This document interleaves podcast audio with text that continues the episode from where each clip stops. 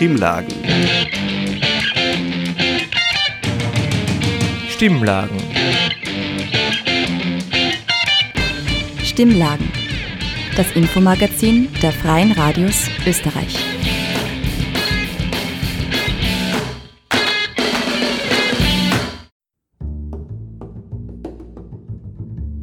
Hallo, ihr hört Stimmlagen, das Infomagazin der Freien Radios in Österreich. Heute kommt die Sendung aus der Von unten Redaktion, dem Nachrichtenmagazin auf Radio Helsinki in Graz. Aus dem Studio begrüßt euch Tamara mit folgendem Programm. Hunger macht Profite. Die österreichweite Filmreihe zum globalen Recht auf Nahrung findet gerade statt. Danach menschenunwürdige Haftbedingungen für Migrantinnen in der slowakisch-ungarischen Grenzstadt Medvedjow.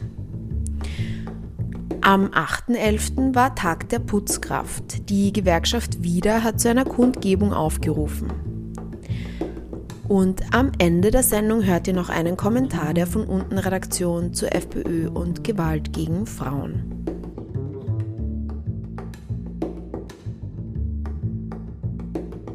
Hunger macht Profite. Seit Oktober findet wieder die österreichweite Filmreihe Hunger macht Profite statt. Die Filmtage zum Recht auf Nahrung bringen in ganz Österreich kritische Dokumentarfilme über globale Landwirtschaft und Ernährung auf die Kinoleinwände. Die Filme zeigen die Ursachen von Hunger und wer davon profitiert. Es wird über die Verdrängung der kleinbäuerlichen Landwirtschaft und den fortschreitenden Raubbau an natürlichen Ressourcen gesprochen, aber auch Lösungen und mutige Menschen, die sich gegen die mächtige Agrarindustrie wehren, präsentiert. Die Filme waren bereits in Wien und Vorarlberg und die nächsten Wochen kommen sie noch in die Steiermark, nach Oberösterreich, Niederösterreich und nach Tirol. Wir haben mit Tina Wirnsberger von Fian über die Filmreihe gesprochen. Fian organisiert gemeinsam mit Attac, Via Campesina und Normale.at die Filmtage. Liebe Tina, hallo. Wer ist Fian und was macht ihr? FIAN ist eine internationale Menschenrechtsorganisation und wir haben uns auf das Recht auf Nahrung spezialisiert.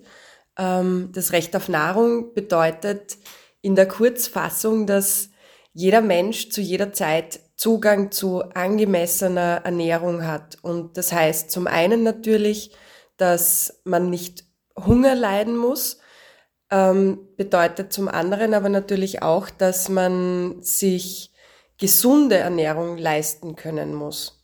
Bei uns im Vordergrund steht ganz besonders, dass man auch die Wahl hat, wie man sich ernährt. Das heißt, dass man entweder, und darum geht es bei uns ganz oft bei unserer Arbeit im globalen Süden, dass die Menschen Zugang zu Land haben, zu Produktionsmitteln haben und die Möglichkeit haben, selbstständig sich zu ernähren, indem sie eben äh, ihre Nahrung selbst anbauen. Ähm, aber in Österreich und Europa und im globalen Norden bedeutet das zum Beispiel auch, dass man nicht darauf angewiesen ist, wenn man jetzt zum Beispiel nur wenig Geld hat, äh, dass man hochverarbeitete, ungesunde Lebensmittel kaufen muss äh, und sich sozusagen den, äh, den billigen Ramsch, der dann zu Diabetes und zu anderen Krankheiten führt, nur leisten kann, sondern dass man genügend Geld hat, dass jeder Mensch genügend Geld hat und die Auswahl hat, ähm, sich gute, gesunde, möglichst auch lokal produzierte Lebensmittel kaufen zu können. Hunger macht Profite kommt ja bald in die Steiermark mit jeweils einer Vorstellung in Graz, Gleisdorf und Wundschuh. Was kannst du uns über die Filme erzählen? Hunger macht Profite sind die kritischen Filmtage zum Recht auf Nahrung, ähm, warum ist es wichtig, dass man kritische Filmtage zum Recht auf Nahrung macht? Äh, wir haben im Moment ungefähr 800 Millionen hungerleidende Menschen auf der Welt und mehr als 2,3 Milliarden Menschen haben keinen Zugang zu gesunden Lebensmitteln. Äh, das liegt aber nicht daran, dass nicht genug Nahrung produziert würde. Es werden jährlich 1,3 Milliarden Tonnen Lebensmittel weggeworfen ähm, sondern das liegt daran, dass wir ein Ernährungssystem haben, in dem die Möglichkeit, sich ausreichend und angemessen zu ernähren, ungerecht verteilt ist. Und genau das zeigen wir mit den kritischen Filmtagen auf. Die organisiert Vieren gemeinsam mit der ÖBV Via Campesina, das ist die österreichische äh, Berg- und Kleinbauerinnenvereinigung, äh, und zusammen mit Attac und mit Normale.at. Ähm, wir kommen von 22. bis 24. November in die Steiermark und wir haben kritische Dokumentarfilme im Gepäck über giftige Agrarpestizide, über Konzernmacht, über Lebensmittelkriminalität und Korruption. Äh, aber äh, wir zeigen bei diesen Filmtagen auch immer Alternativen auf und zeigen Lösungen auf. Und was neben den Filmen, zu denen ich gleich noch ein bisschen was sage, auch ganz wesentlich ist an den Filmtagen, ist, dass man die Möglichkeit hat, nach den Filmen vor Ort darüber zu diskutieren. Es sind Expertinnen und Experten aus unterschiedlichen Lebenswelten da, ähm, die eben selbst sich für ein alternatives, äh, nachhaltiges, faires Lebensmittelsystem, Ernährungssystem engagieren.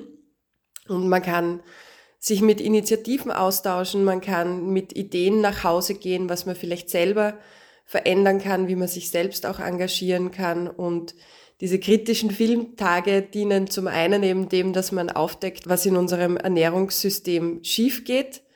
Und zum anderen aber eben sollen sie auch Mut machen. Und das machen wir in der Steiermark mit drei Filmen. Wir starten in Graz mit Toxic Business, giftiges Geschäft. Da geht's, wie man vielleicht am Namen schon hören kann, um Pestizide, äh, giftige Agrarpestizide, die in Europa schon längst verboten sind und die aber von internationalen Chemiekonzernen immer noch in Ländern äh, wie Kenia in dem Beispiel mit hohen Profiten verkauft werden. Und äh, im Film sieht man, wie Kleinbauern und Kleinbäuerinnen und Menschen, die in der Landwirtschaft arbeiten, äh, täglich diesen krebserregenden Chemikalien ausgesetzt sind und damit hantieren ohne zu wissen, wie gefährlich die sind und in der Hoffnung, dass sie bessere Ernten erzielen. Aber wir sehen aber an die, diesen Beispielen auch, dass äh, dieses Versprechen, bessere Ernten zu erzielen, gar nicht wahr gemacht wird durch Agrarpestizide, sondern im Gegenteil, da werden die Menschen abhängig davon gemacht, ähm, dass sie immer wieder diese Chemikalien einsetzen müssen, um überhaupt eine Ernte erzielen zu können. Und äh, aufgezeigt werden eben auch alternative agrarökologische Lösungen, wie man Böden wieder gesund machen kann und wie man tatsächlich ohne Gift am Acker und am Teller ähm, gute Erträge und äh, nachhaltige Landwirtschaft und ein nachhaltiges Ernährungssystem aufbauen kann. Ein anderer spannender Film, den wir in Gleisdorf zeigen, ist Food Fraud. Ähm, da geht es um Lebensmittelbetrug von Olivenhainen in Italien über die Fischermärkte in Frankreich bis hin zu den Schlachthöfen in Polen. Und was man da sieht, ist, dass eben nicht immer drin ist, was draufsteht äh, und dass da ein milliardenschwerer Wirtschaftszweig eigentlich dahinter steckt. Ähm, und in Hinsicht auf Lebensmittelbetrug ist klar, dass man wirklich nachhaltige Ernährungssysteme braucht, die auch transparent und demokratisch und gerecht und klimaschonend sind. Ähm, und dass wir eben nicht nur davon abhängig sein dürfen, was uns in die Supermarktregale gestellt wird, sondern dass es auch andere Lösungen der, der Verteilung braucht, wie zum Beispiel Food Coops oder äh, gemeinschaftsgetragene Lebensmittelproduktion, Genossenschaften, äh, Mitmachsupermärkte und ähm, solche Prinzipien auf der einen Seite, aber da sieht man auch, was es halt tatsächlich braucht und darum geht es ganz oft im Ernährungssystem, sind wirklich Gesetze, die dafür sorgen, dass die Konzerne eben nicht schwindeln können und dass ähm, kein Betrug passieren kann und dass es nicht nur den Konsumenten und Konsumentinnen überlassen bleibt, dass die sich dann versuchen müssen, mit einer intransparenten Lieferkette äh, auseinanderzusetzen, wenn sie gute Entscheidungen treffen wollen, wenn sie sich Lebensmittel kaufen. Und der dritte Film, den wir in Wundschuh, wo wir das erste Mal heuer sind, was mich sehr freut, äh, zeigen werden, bei dem geht's um Milch äh, und um die Milchwirtschaft Ähm, und das ist das erste Mal, dass Hunger macht Profite einen Spielfilm zeigt. Äh, und ähm, da kommen wir nach Europa und in diesem Film wird eben gezeigt, wie Milchbauern und Milchbäuerinnen in Europa unter Druck stehen. Und äh, im Vordergrund in diesem Film steht eine, ein starker weiblicher Charakter, Inga, die eine Milchbäuerin in einer Kooperative in Island ist und äh, in diesem bewegenden Film wird gezeigt, wie sie mit Entschlossenheit und mit Kreativität für sich und ihre Familie kämpft, was ja ganz häufig der Fall bei Bauern und Bäuerinnen ist, die auch sehr schwierige Lebensrealitäten haben. Ähm, und was man da einfach sehr gut sehen kann bei Milchkrieg in Dalsmynni, ist die dringende Notwendigkeit, dass es eben eine bäuerliche Interessensvertretung braucht, die gerade diese Interessen der kleinen äh, und mittelständischen Be Betriebe äh, vertritt. Ja, so viel zu den Informationen zu den Filmen. Ähm, ihr könnt euch jetzt schon die Karten reservieren. Äh, die Infos findet ihr alle auf www.hungermachtprofite.at und ähm, man kann dann eben im Anschluss bei den Filmgesprächen in allen drei Spielorten mit äh, miteinander, mit spannenden Vertreterinnen aus unterschiedlichen Initiativen sprechen und wir wollen auch darüber reden, welche Alternativen es gibt und was wir selber auch tun können. Stimmlagen. Das war ein Beitrag zu den derzeit stattfindenden österreichweiten Filmtagen Hunger macht Profite. Die nächsten Wochen kommen die Filme noch in die Steiermark, nach Oberösterreich, Niederösterreich und nach Tirol. Ihr findet alle Termine unter www.hungermachtprofite.at. Der Beitrag wurde von Tamara Usner gestaltet. Stimmlagen. Das Infomagazin der Freien Radios Österreich. Mitte Oktober traten inhaftierte Migrantinnen im slowakisch-ungarischen Grenzort Medvedov in einen Hungerstreik gegen unmenschliche Haftbedingungen. Vor drei Wochen beendeten sie ihren Streik. Sarah von der von unten Redaktion hat sich erkundigt, warum der Protest vorbei ist und wie die Situation jetzt aussieht.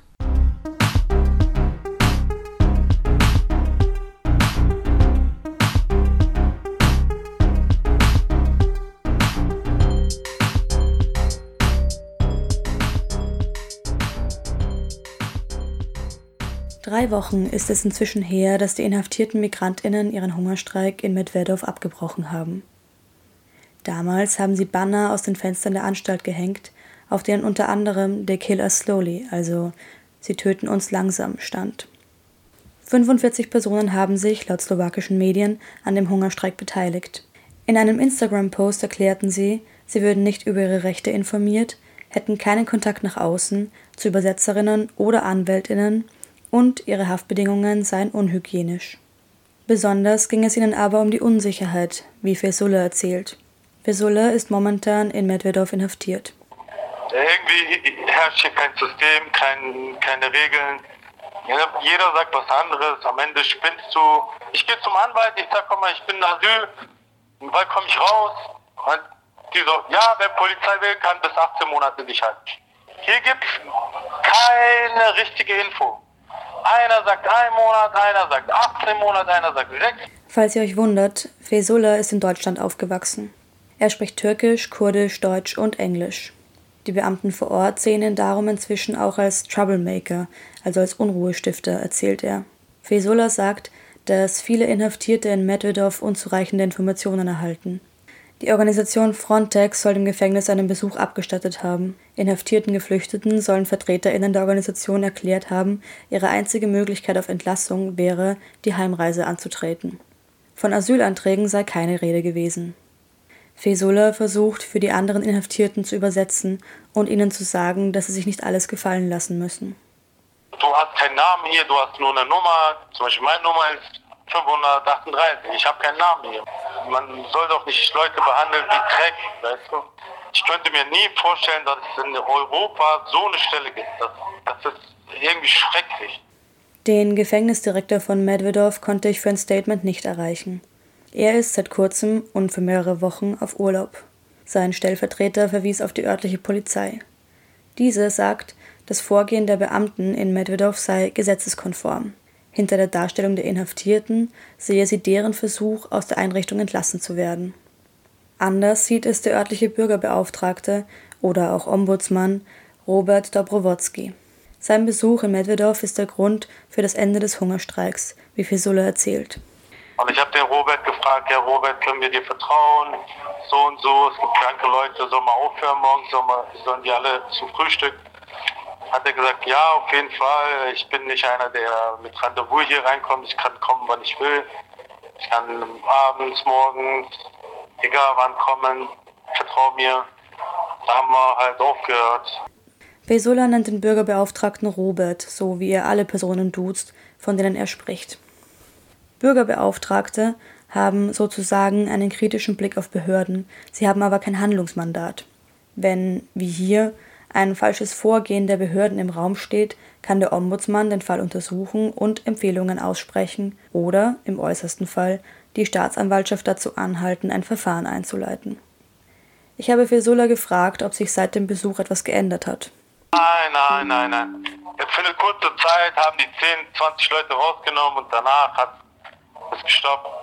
Wieder gleiches System, wieder gleich Dreck. Leute fragen mich, soll man Hungerstreit machen wieder?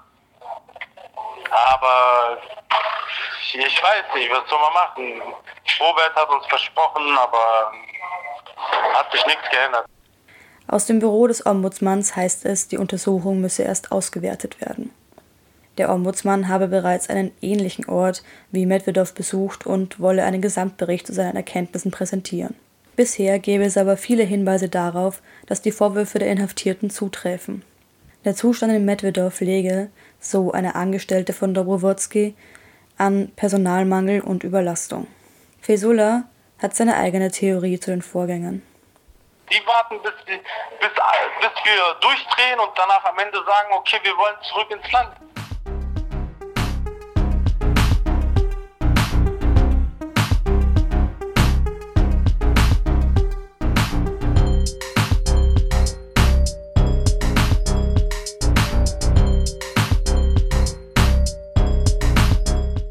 Das war ein Beitrag zum Abschiebegefängnis für Migrantinnen in Medvedev, die unter widrigsten Bedingungen dort festgehalten werden. Nach einem Hungerstreik hatte sich ein sogenannter Ombudsmann das Gefängnis angesehen, aber seither hat sich nichts an der Situation für die Menschen dort verändert. Der Beitrag wurde von Sarah Yolanda Koos gestaltet. Stimmlagen.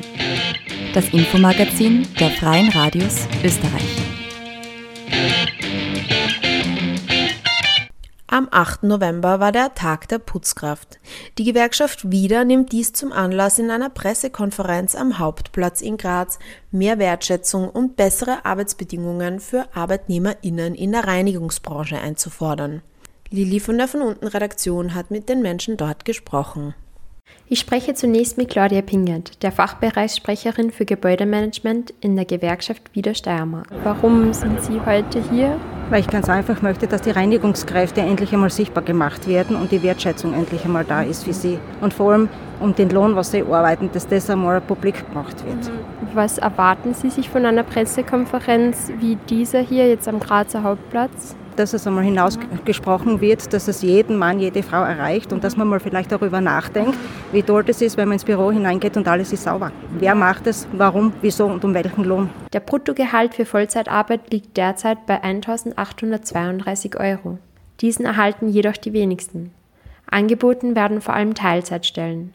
Silvia Gassner, die Frauenvorsitzende der Gewerkschaft Wieder Steiermark, betont, dass es dabei große Ungleichheiten zwischen den Geschlechtern gibt. Der Reinigungsbereich ist nach wie vor großteils weiblich, 75 Prozent. Und genau da geht die Schere auseinander, wo Frauen noch immer weniger verdienen als wie Männer. Die Männer wird die Vollzeitstelle angeboten, die Frauen arbeiten im Reinigungsbereich großteils Teilzeit. Laut Statistik sind zwei Drittel der weiblichen Arbeitnehmerinnen in Teilzeit. Mehr- und Überstunden werden nicht oder ohne den Überstundenzuschlag ausbezahlt. Dienste werden oft kurzfristig zugeteilt und Dienstzeiten sind oft zerrissen, sowohl am Morgen und auch am Abend verteilt. Die Wegzeit von einem Einsatzort zum nächsten wird dabei häufig nicht als Arbeitszeit verrechnet. Horst Schachner, der Vorsitzende der ÖGB Steiermark und der Gewerkschaft wieder zum Thema. Wie schauen die Arbeitsbedingungen aus? Ist es Muss, dass sie zweigeteilte und dreigeteilte, vielleicht auch viergeteilte Dienste haben? Ist es Muss, dass sie fast nichts verdienen, weil die meisten nämlich in, in Teilzeit beschäftigt sind? Kann man die nicht ganztags beschäftigen? Und wenn man es ganztags beschäftigt, ist es Muss, dass sie um 6 in der Früh anfangen und um 20 Uhr immer nicht daheim sind. Der Großteil der Beschäftigten in der Reinigungsbranche hat Migrationshintergrund. Viele wurden über ihre Rechte der Großteil der Beschäftigten in der Reinigungsbranche hat Migrationshintergrund. Viele wurden über ihre Rechte nicht aufgeklärt, wissen nicht, was sie einfordern können. Missstände innerhalb der Betriebe bleiben deswegen oft ungesehen. Silvia Gassner betont die wichtige Rolle von Betriebsrätinnen und Gewerkschaften. Wenn hier eine Firma gut organisiert ist, gut organisiert heißt immer viele Gewerkschaftsmitglieder, dann können wir da schauen, ob das in Ordnung ist gut organisiert, eben auch mit Betriebsrat. Und dann kommen die Überprüfungen zu uns, ob Zuschläge einbezahlt werden, ob es äh, Zulagen gibt, ob es keine Veränderungen der Arbeitsverträge gibt. Die gibt es nämlich auch rückwirkend leider, um die Stunden hinaufzusetzen, dass sie keinen Mehrarbeitszuschlag zahlen müssen. Wie schafft ihr es als Gewerkschaft, die Arbeitenden tatsächlich zu den Gewerkschaften zu bringen, gerade wenn wir davon gesprochen haben, dass es sehr international ist, die sprachliche Barriere oft groß genau. ist? Also wir haben hier in der Wieder sogenannte Dialoger. Das sind die, die mehrere Sprachen kennen, die mit uns auch die Gewerkschaft vorstellen. Also ob das Rumänisch, Türkisch, Arabisch ist, Englisch, die verschiedensten, die eben gebraucht werden in der Branche. Da können wir direkt mit ihnen kommunizieren und ihnen den Wert und die Wichtigkeit der Gewerkschaft erklären. Und auch über ihre eigenen Rechte ja, aufklären. Genau. Das war ein Beitrag zum Tag der Putzkraft am 8. November. Die Gewerkschaft Wieder hatte dazu zu einer Pressekonferenz eingeladen. Der Beitrag wurde von Lilly freigestaltet. Stimmlagen. Das Infomagazin der Freien Radios Österreich. Als letzten Beitrag hört ihr noch einen Kommentar der Redaktion zur FPÖ und genderbasierter Gewalt. Die FPÖ und Gewalt gegen Frauen. Ende Oktober wurde erneut eine Frau von ihrem Ex-Partner ermordet. Der mutmaßliche Mörder war ein FPÖ-Politiker aus Krems. Nachdem er seine Ex-Freundin durch einen Kopfschuss hingerichtet hatte, brachte er die Leiche auf einen Friedhof in Tschechien und erschoss sich danach selbst. Das Mordopfer und Ex-Freundin des Täters war bereits vergangene Woche als vermisst gemeldet worden. Von wem und wann genau die Vermisstenanzeige ausging, geht aus derzeitigen Medienberichten nicht hervor. Die FPÖ Niederösterreich zeigt sich bestürzt und betont, jegliche Versuche, einen Zusammenhang mit der Partei herzustellen, seien widerlich und menschenverachtend. Weiters fordern sie laut Kurier einen verantwortungsvollen Umgang von den Medien ein. Respekt und Verantwortung bedeutet Aufarbeitung. Verantwortung bedeutet Gleichstellung. Verantwortung bedeutet eine genaue Betrachtung, wie es überhaupt zu so einem Mord kommen konnte. Verantwortung und Respekt bedeuten, die Dinge beim Namen zu nennen. Dieser Mord ist ein Femizid. Medien wie die Krone verwenden noch immer Phrasen wie tödliche Liaison für einen solchen Mord als würden wir gerade alle am Strand sitzen und einen Krimiroman lesen. Der Kurier verwendet den Begriff Beziehungstat, um die Hinrichtung einer Frau per Kopfschuss zu beschreiben. Es ist immer wieder erstaunlich, schockierend und traurig zugleich, wie Femizide noch immer medial verharmlost werden. Es ist wenig überraschend, dass die FPÖ kein Interesse an der ehrlichen Aufarbeitung dieses Mordes hat. Sie spielt selbst eine essentielle Rolle in der systemischen Unterdrückung von Frauen. Ein großer Teil ihrer politischen Identität baut neben Rassismus auf blanker Misogynie und christlichem Fundamentalismus auf. Wie so eine frauenfeindliche Ideologie systematisch implementiert werden kann, zeigt sich derzeit in Salzburg. Die FPÖVP-Landesregierung führt das Pendant einer Herdprämie ein. Jene Person in der Familie, die in den ersten drei Lebensjahren beim Kind zu Hause bleibt, bekommt die Wahl Kinderbetreuungsgeld oder Kinderbetreuungsplatz. Die FPÖ nennt das Wahlfreiheit. Es gibt aber nicht annähernd genug Betreuungsplätze, also fällt die Freiheit zu wählen weg. Diese fehlenden Betreuungsplätze sind auch eine Leerstelle, die die Landespolitik selbst zu verantworten hat. So werden Mütter oft in ein Leben als Hausfrau gedrängt, praktisch ohne realistische Möglichkeiten, sich je wieder finanziell unabhängig zu machen. Genau diese Art von systemischer, finanzieller und wirtschaftlicher Abhängigkeit bereitet den Boden für patriarchale Gewalt und Missbrauch. Manche Mandatare der FPÖ sind frauenverachtende Gewalttäter, aber der Nährboden für Diskriminierung ist die FPÖ selbst und ihre frauen- und menschenfeindliche Grundlogik, die alle anderen Menschen unterdrückt, sobald sich eine Gelegenheit bietet. Neben dem Femizid durch den FPÖ-Politiker aus Niederösterreich kommt in der vergangenen Woche ein weiterer Gewaltskandal eines rechtsextremen Politikers hinzu. Mehrere Online-Medien und die Kleine Zeitung berichteten, dass dem Grazer Gemeinderat Michael Winter eine polizeiliche Wegweisung und ein vorläufiges Waffenverbot erteilt wurde. Aufgrund eines Streits zwischen Winter und seiner Ex-Partnerin wurde die Polizei gerufen. Wer die Polizei alarmierte, geht aus den derzeitigen Medienberichten nicht hervor. Außerdem relevant, Winter ist selbst Polizist. Um den Skandal zu bereinigen, meldete Winter sich proaktiv bei der kleinen Zeitung, um ein Statement abzugeben. Er habe seine Noch-Frau nicht geschlagen. Zum Beweis bringt er eine Zeugeneinvernahme des Opfers mit, von seinen Kollegen aufgenommen, in der beschrieben wird, wie ihr Kopf und sein Ellbogen zufällig so hart zusammengestoßen seien, dass eine Platzwunde entstand. Bei einem unabsichtlichen Unfall, wie er von Winter dargestellt wird, ist es sehr unwahrscheinlich, dass von den eigenen Polizeikollegen eine Wegweisung inklusive Waffenverbot ausgesprochen wurde. Außerdem alarmierend, das Opfer zog während der zweiten Einvernahme, also am Tag nach der Gewalttat, einige Aussagen zurück, Beispielsweise, dass Winter sie mit der Waffe bedroht hätte. Wie es am Vorabend zu einer Wegweisung und einem Waffenverbot für Winter kam, ist am Tag danach auch nicht mehr nachvollziehbar.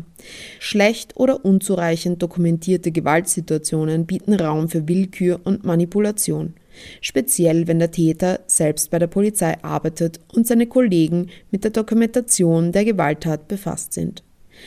Aber alle Mutmaßungen beiseite. Die Fakten sind offensichtlich alarmierend. Am Tag nach dem Notruf und der Wegweisung wurde eine substanziell unterschiedliche Situation von der Polizei zu Protokoll gebracht, als noch während der Einvernahme am Tag davor. Der mutmaßliche Gewalttäter selbst bringt dann am Tag danach das von den eigenen Kollegen verfasste Protokoll, das ihm plötzlich jegliche Gewalttat abspricht. Was noch abgesehen von der problematischen Rolle der Polizei und dem Täter hinzukommt, ist die unbegreifliche Heuchelei.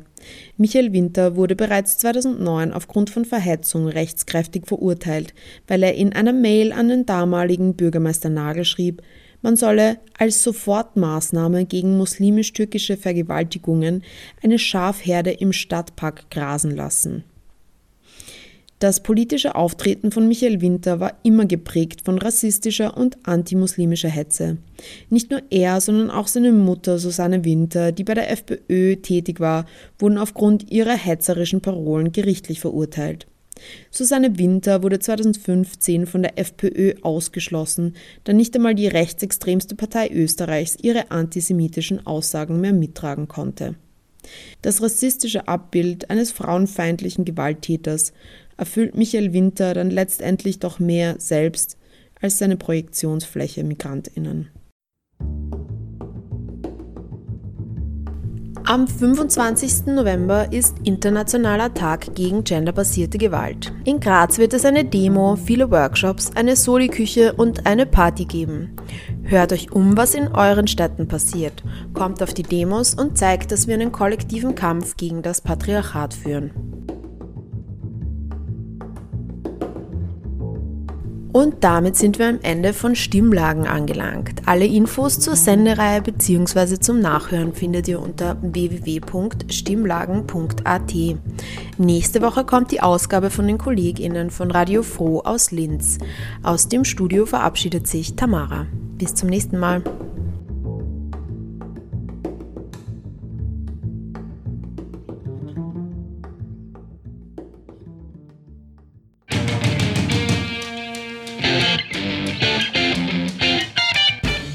Hörten das Magazin Stimmlagen. Das Infomagazin der Freien Radios Österreich.